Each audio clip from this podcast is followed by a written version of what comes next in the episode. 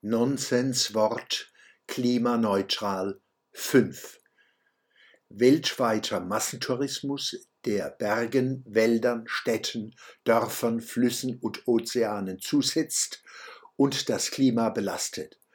Vermeidbare Monokulturen, chronische Übergriffe gegen Natur- und Wildreservate, Milliarden motorisierter Transportbewegungen oft weit jenseits der Befriedigung vernünftig begründbarer Bedürfnisse.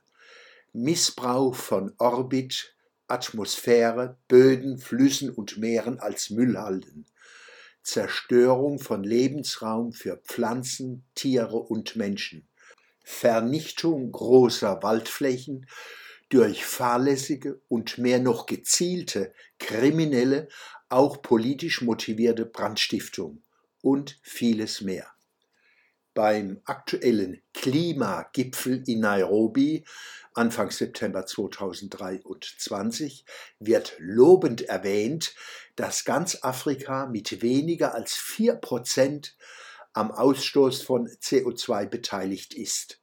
Statt zu erkennen, dass diese Ziffer im wahrsten Sinne des Wortes ein Armutszeugnis ist, Zeugnis von Armut und mangelnder Produktivität afrikanischer Länder und Kulturen.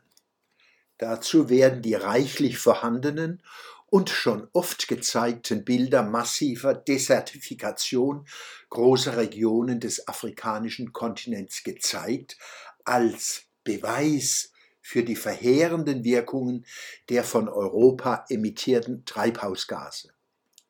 Tatsächlich sind Desertifikationsprozesse in Afrika besonders der wissenschaftlich-technischen Rückständigkeit dieser Länder geschuldet und ihrer desolaten politischen Zustände.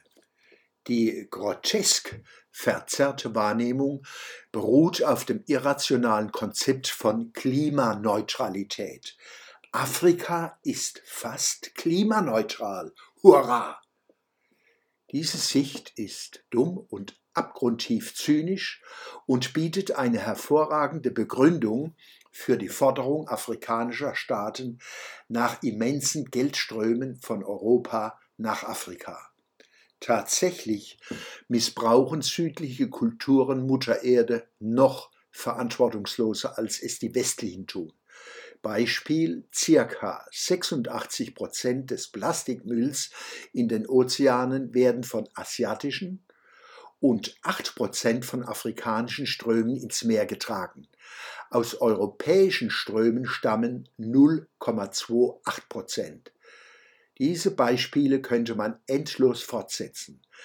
Arbeit gäbe es in den Ländern des Südens für eine 50-Stunden-Woche mit Vollbeschäftigung und enormen Emanzipationsperspektiven um der Menschen, der Wohlfahrt, der Umwelt und des Klimas willen. Wie gesagt, gäbe. Der Schwöbelblock am Samstag, 16. September 2023. Diesen Essay werde ich über mehrere Folgen meines Blogs fortsetzen.